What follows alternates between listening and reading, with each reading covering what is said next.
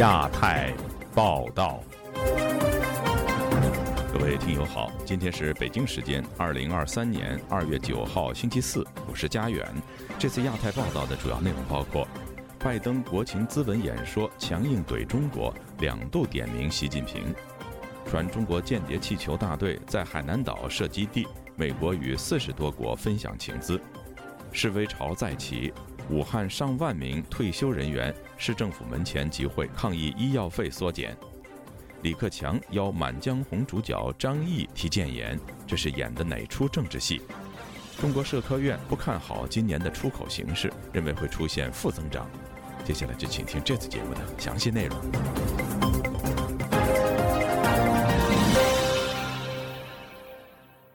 美国总统拜登发表国情咨文，在谈及美中关系时，强调美中之间存在竞争，但美国不寻求冲突。拜登还说，美国已经采取行动应对中国的威胁。详情，请听记者陈子飞的报道。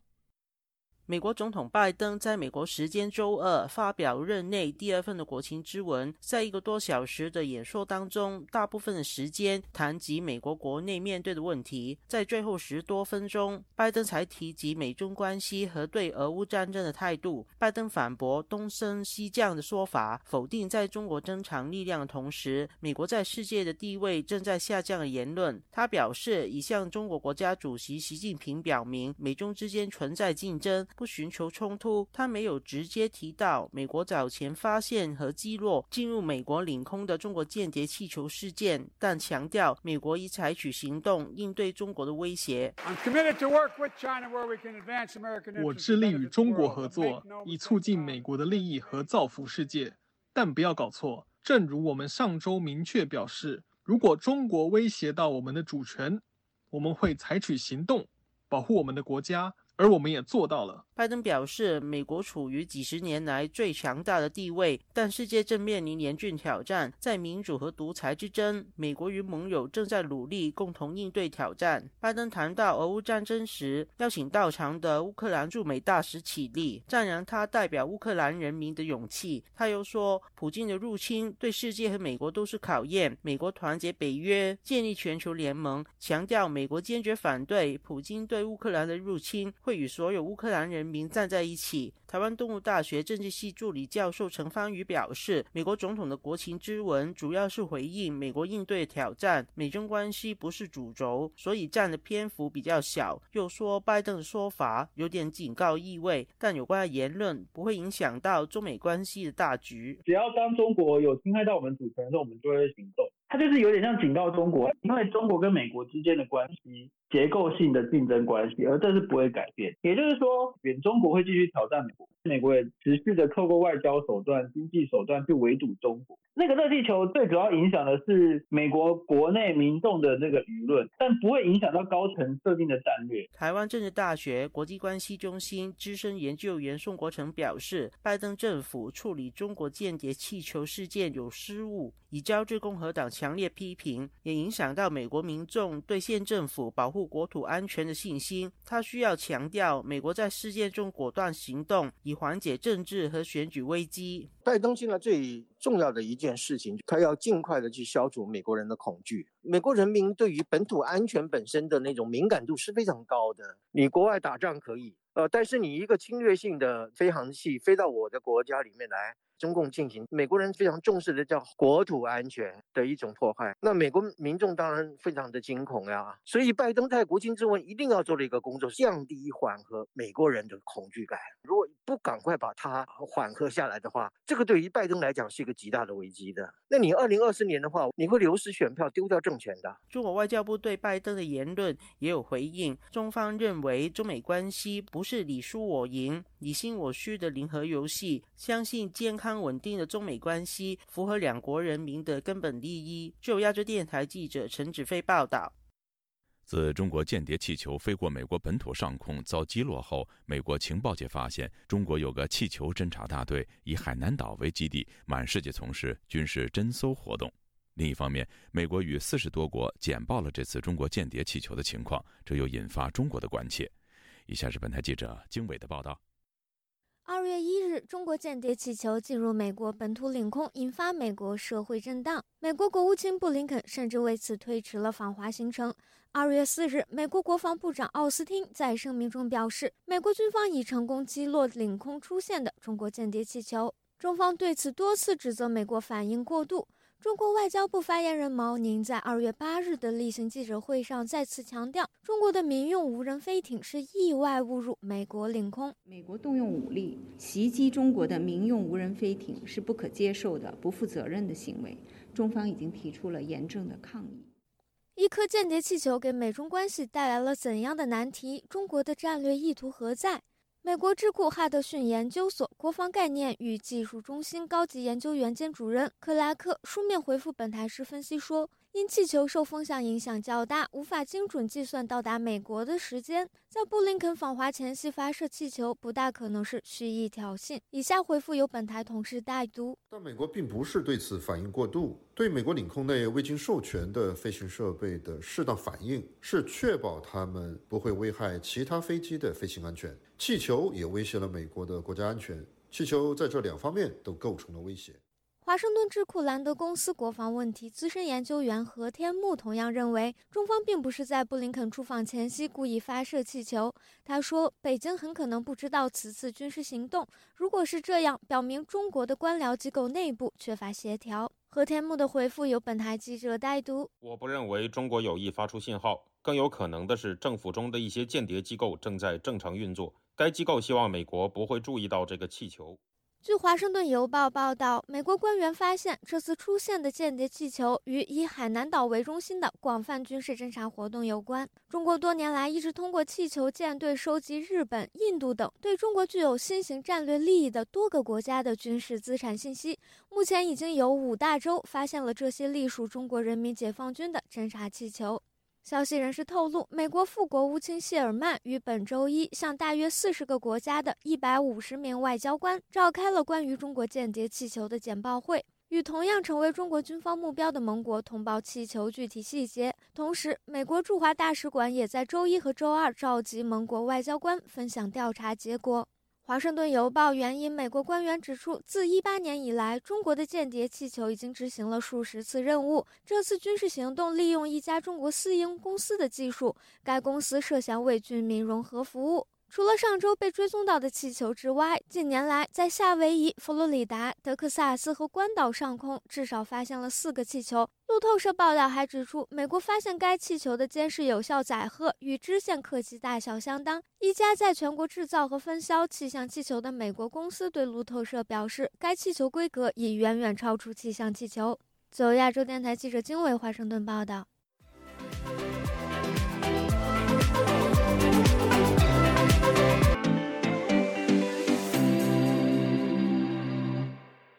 武汉市上万名退休人员本周三聚集在市政府门前请愿，要求政府官员公开解释为什么将每月两百六十多元的医药补贴降至数十元。集会者表示，全市近两百万名退休人员受此影响。如果政府不解决问题，本月十五号他们还将举行更大规模的抗议。以下是记者古婷的报道。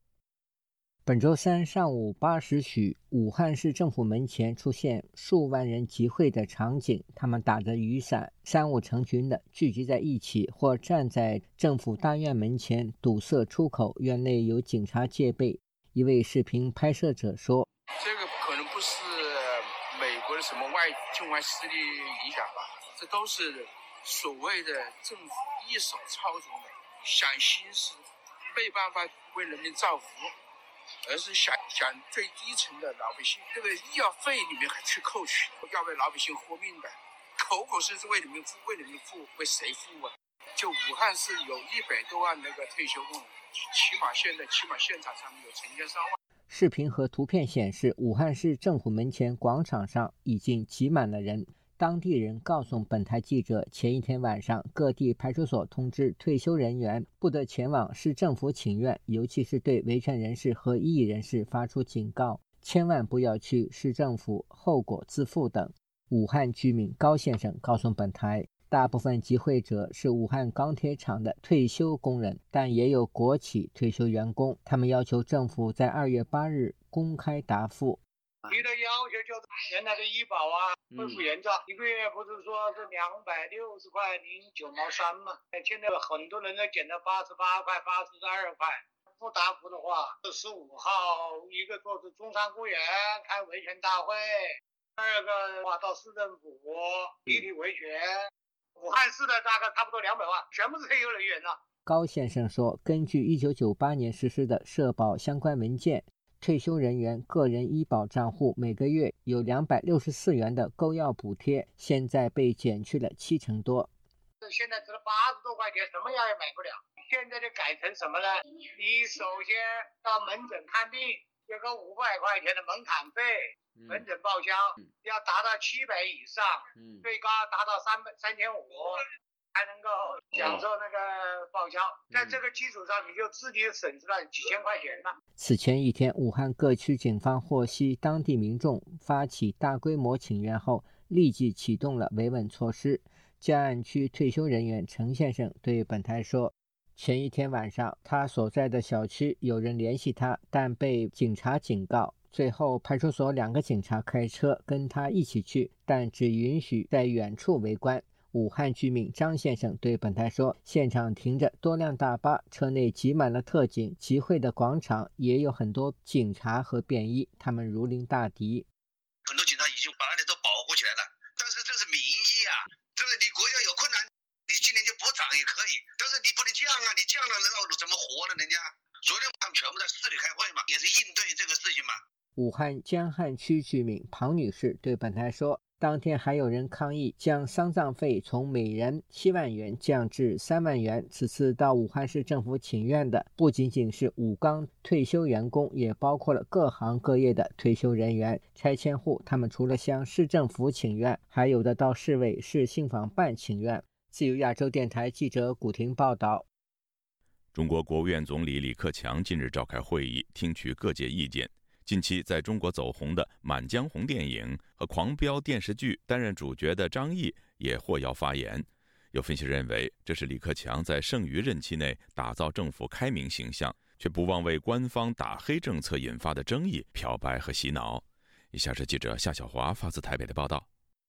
中国国务院总理李克强六号主持召开各界人士、基层代表座谈会，听取各界对政府工作报告征求意见稿的意见建议。专家学者、企业家、教科文卫体界人士以及基层群众等九位代表受邀发言。中国官媒央视新闻联播拍摄到男演员张译也在会中向李克强提意见。中国多个官方微博都以“安心在总理主持召开的座谈会上发言”作为标题梗图广传。网民留言写着：“不愧是金鸡百花双料影帝，牛逼！张译太优秀了，文艺界的代表。”四十四岁的张译，哈尔滨市人，曾经主演军事励志电视剧《士兵突击》，以及主演抗战剧《我的团长我的团》，曾经获得中国电影金鸡奖最佳男配角奖和男主角奖等多个奖项。张译在《满江红》饰演宰相府总管何立，另外在二零二三年中国扫黑题材刑侦剧的《狂飙》饰演男主角，也就是警察安心，代表正义的力量与黑恶势力高起长达二十年的生死搏斗，由好友变成死敌，收视率高，演技获得口碑。台湾韬略策进学会秘书长吴建中接受自由亚洲电台采访指出，距离两会不到一个月，李克强的工作也准备告一个段落。此时找来热门电影的演员，对他的声量维系有帮助，但也已经是困兽之斗。剩余了，我不要讲说乐色时间呐，这对李克强来讲的话，基本上做做样子，听听社会的这个舆论，还是表达一个开明之意。制台中国异议人士龚宇健接受自由亚洲电台采访表示，张毅获邀出席李克强的会议。不是说谁蹭谁的热度，是相互捧场。张译完全可以代表文化演艺界的新生，不仅是演员够红，所谓中共的正能量剧，符合中共要的政治正确有一定关系。狂飙第一集开头就强调，扫黑除恶要进入常态化，同时刀刃向内，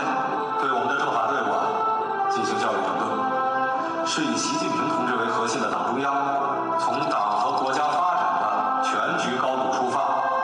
健提到，《狂飙》的剧情通过十几年打黑不断失败，终于在习近平对政法系统进行这种大规模的整顿跟清查之后，迎来了工作组给当地的那个保护伞跟黑社会就敲响了末日的战争这样子的一些套路啊，然后就取得了这种打黑的这种胜利。龚宇健认为，中共所推崇的狂飙为习近平以打黑、掠夺民营企业家的形式进行漂白以及合理化，并以此对老百姓洗脑。而吴建中则认为，过去港星成龙、曾志伟、陈小春等人都曾任中国政协等职位，作为拉拢人心的手段。如今这些影星已经没有什么代表作品，才找新的演员张译。但不管专家学者、各行业的代表，在中共舆论钳制下，已经没有公民社会的样板人物。自由亚洲电台记者。谢小华台北报道：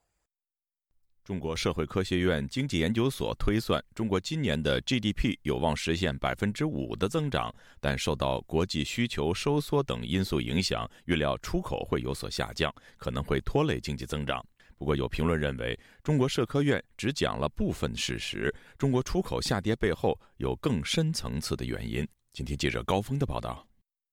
近日。中国社会科学院经济研究所发表今年的经济展望。中国社科院表示，疫情爆发后头两年，中国外贸出口取得超预期的增长，两年复合增长率为百分之二十六。但随着一些国家通胀较快下行，价格对中国出口额的增长贡献也会趋于下降。受到国际需求收缩加上基数抬升等因素影响，预料中国出口会呈现负增长。政治经济评论人士秦鹏表示，通胀下行固然是中国出口下降的原因，但其实还有其他重要因素。中共呢是和这个其他国家进行交恶，为了这个产业链安全，很多国家包括呢原来是和。中共关系很好的一些欧洲国家就开始呢，把他们的产业链分成两个部分，一个的话呢是和中国市场相关的，那它可能就还是保留在中国供应其他地方的呢，它就开始呢转移出呃中国。还有一个很重要的原因，就上海的封城和后来的这个全国的疫情政策，就让很多国家认识到呢这样的一个。供应基地它是不可靠的。中国社科院同时承认，今年进出口对中国经济增长的拉动作用可能转负。一方面的话呢，这种产业链转移它就会导致很多人失业，失业的这个人数可能是几百万上千万的这样的一个会失去工作，呃，消费、投资等等方面都会大幅的缩水。它是一个连锁反应，所以呢，它整个经济上来讲都会相应的受到这些打击。据经济学者统计。近年，中国进出口总额占 GDP 比重两成到三成以上。虽然中国社科院预测今年中国出口会下降，却又推算中国今年 GDP 会有百分之五的增长。在时评人秦鹏看来，这份报告具有浓厚政治意味。因为现在的政策还没有制定，年度增长目标也基本上会在两会正式的去宣布。呃，当局会推出来不同的一些政策。从官方的这样的一个立场来讲的话，他可能会会保留一个比较高的一个预测，会会给大家一些想象力吧。有分析则认为，目前中国经济下行，内需不振，随着老百姓消费力减退，对高价外国货的需求也会减少，因此除了出口，进口也会相应下跌。自由亚洲电台记者高峰香港报道。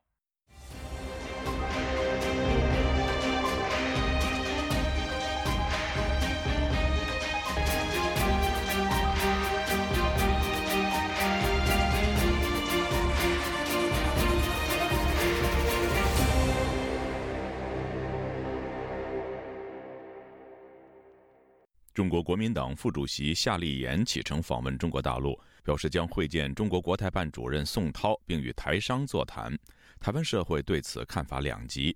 国民党主席朱立伦指出，这是为了两岸经贸问题寻找解方。执政的民进党则批评说，夏立言是在北京要求的“九二共识”与“一中”原则政治前提下，配合中国上演朝贡大戏。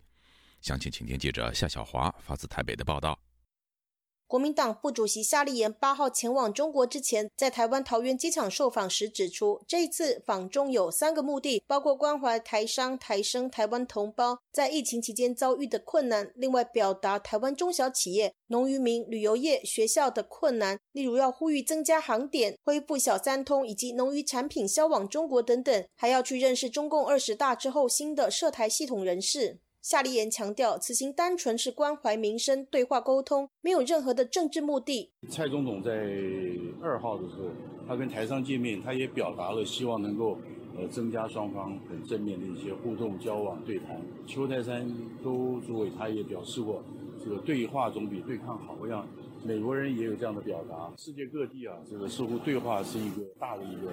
趋势，一个一个氛围。夏立言这一次预计前往北京、上海、南京、武汉、重庆、成都等地拜访，将在北京会见国台办主任宋涛，外传可能会与中央政治局常委王沪宁，甚至中国国家主席习近平见面。夏立言表示没有这个安排，客随主便。夏立言去年八月首次到中国，正值美国众议院议长佩洛西访台，执政的民主进步党发言人黄彩玲八号召开记者会就指出，台湾勇士赴强震之后的土耳其救灾，而国民党的人却跑到中国配合中共唱朝共大戏。上一次他选在中国对台不理性军演，这一次选在。间谍气球亲美非常紧张的敏感时机，要坚持到中国来访问，还坚称说这一次到中国的形式是客随主便、轻描淡写。请问是把台湾人民当笨蛋吗？对于国民党主席朱立伦表示，夏立言访问中国是为了台东世家等书中的台湾农产品以及经贸受阻等问题。黄彩玲说，明明是中国栽赃台湾农产品有问题，刻意刁难，突然禁止进口，现在国民党还要跟中共来演这一出假给。红利的大戏。两岸政策协会研究员吴色志接受自由亚洲电台采访表示，夏立言到中国一定会被拿来做统战样板宣传。他说：“见了宋涛，这势必也是一个政治性的活动，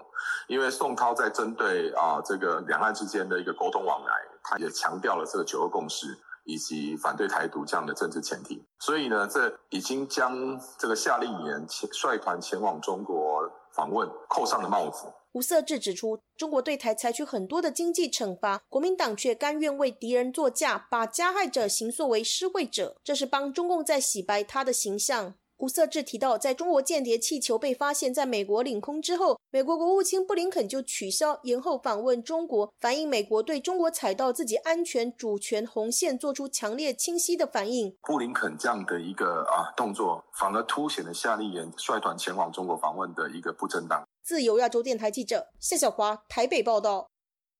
中国渗透、干预和影响加拿大内部事务的情况广泛而且恶化，引发公众的忧虑。加拿大国会召开两场听证会讨论相关问题，有议员炮轰渥太华处理中国威胁漫不经心，要求尽快撤销中国官媒在加拿大的播送执照。也有专家说，渥太华需要增强行动力，才能够切实保护人民。以下是记者柳飞的报道。加拿大公共安全部长率领加拿大的安全情报局和皇家骑警首长等一众人，七号列席国会加中关系委员会，说明渥太华如何应对中国渗透干预加拿大的情况。但是，从最近中国间谍气球行经加拿大的领空，在多伦多和温哥华设立海外警察站、窃取科研机密、干预联邦大选等种种问题，公共安全部的说法都令国会议员不满意。保守党专责外交事务评论的议员庄文浩直问公共安全部长马守诺，为什么迟迟不撤销中国电视台、环球电视和央视的播送执照？China's authoritarian state-controlled broadcasters still operating here, um, spreading disinformation. 中国当局控制运营的电视台在加拿大传播虚假信息，并进行大外宣工作，甚至违反了人权。播出一些政治犯在酷刑下被迫认罪的画面。加拿大国安单位和五眼联盟都建议撤销中国电视台的经营执照。为什么政府就是不愿采取行动？马首诺将球抛给了加拿大广播电视和电信委员会，说它是一个独立行政机构，政府尊重其决策。但是庄文浩反击马首诺的说法，说在发生俄乌战争之后，加拿大去年三月就颁布了一项命令，禁止今日俄罗斯电视台的播送。显然，政府可以有所作为。国际人权组织保护卫士二零一九年就已经向 CRTC 投诉，要求撤销中国电视台的运营执照。但是 CRTC 的调查评估已经三年多，迟迟没有结果。如今仍然对媒体表示还在评估的程序中。与此同时，议员们也不满公共安全部未能提供中国干预二零一九年大选以及海外警察站事件的详细资料，因为这两起案件引发公众极大忧虑，却没有任何嫌犯遭起诉，或是有中国官员被驱逐出境。唯一最近被起诉的案件是曾经任职魁北克电力公司的一名华裔男子王月生，他被指控从事间谍活动而遭到逮捕。加拿大安全情报局长维尼奥特在听证会上承认，中国的经济间谍对加拿大的繁荣造成了伤害。这对加拿大主权和利益都造成了影响。加拿大必须要保护好资产，包括绿能、生化等领域的科技，都是加拿大的优势，也是外国势力所觊觎的目标。我们需要高度提防。另一场程序和事务委员会的听证会上，前加拿大驻华大使马大维提醒政府要认真对待中国的渗透影响力。他建议第一线的警察要接受培训，了解华裔社区正在发生的事情，否则没有办法及时采取行动保护民众。自由亚洲电台记者柳飞温哥华报道。中共总书记习近平在中共中央党校再次强调，今年的工作要坚持“稳”字当头，稳中求进。他还表示，中国式现代化打破现代化等于西方化的迷思。以下是记者古婷的报道。中共总书记习近平本周二在中央党校举办中央委员会委员。候补委员和省部级主要领导干部研讨会上说，必须做好2023年开局之年工作，坚持稳字当头、稳中求进，以及全面深化改革开放，推动高质量发展，并进一步引导经营主体强信心、稳定社会预期，努力实现经济整体好转。新华社报道，习近平发表讲话，重点强调，中国式现代化是人口规模巨大的现代化。是全体人民共同富裕的现代化，是物质文明和精神文明相协调的现代化，是走和平发展道路和现代化这五个方面的中国特色，深刻揭示了中国式现代化的科学内涵。中国时事评论人士刘先生认为，台下在座的高官没几个人会相信所谓中国式的现代化。他对本台说：“那么底下这些这这些官员们有几个人能信呢？”他越去什么，他就越强调什么。你这个话你就反过来听就行了。就是现在中国的现状就是这么回事。这三年的疫情以及胡鑫宇案，对民众都是一种启蒙啊。现在很多人都不相信，就包括学生都关注胡鑫宇这个案子，他是给自己打气。习近平还说，中国式现代化打破了现代化等于西方化的迷思，展现现代化另一幅图景。拓展了开发中国家走向现代化的路径选择，为人类对更好社会制度的探索提供了中国方案。对此，刘先生说：“面对中国目前的这种形势和现状，可能你也只能这么走，没办法了，鸡从难缓啊，没有的选择。中共但凡能够回头，或者是做一些改变，那他也不会搞到今天这个样子。哎，他现在是内外交困。”习近平还强调，要统筹发展和安全，贯彻总体国家安全，健全国家安全体系，增强维护国家安全能力，坚定维护国家政权安全、制度安全、意识形态安全和重点领域的安全。要坚持独立自主，不断扩大高水平对外开放。另外，美国总统拜登，美国东部时间星期二晚在国会对参众两院联席会议发表他上任以来的第二次国情咨文，提到美中关系时说，他已经向习近平明确表示，彼此寻求竞争而不是冲突。自由亚洲电台记者古婷报道。听众朋友，接下来我们再关注几条其他方面的消息。新任美国联邦众议院外交事务委员会主席麦考尔二月七号接受访问时表示，尽管美中关系因中国间谍气球侵入美国而再度陷入紧张之际，他仍计划今年春天率领一个两党代表团访问台湾。麦考尔还提到，众议院议长麦卡锡另计划在今年晚些时候或明年访问台湾。美中关系因中国间谍气球事件紧张升级之际。美国总统拜登二月七号晚发表任内的第二次国情咨文演说，其中拜登对外交政策琢磨不多，但针对中国的发言语气显得强硬。不过，外界也注意到他在演讲中只字未提被视为美中对抗焦点的台湾。各位听众，这次的亚太报道播送完了，谢谢收听，再会。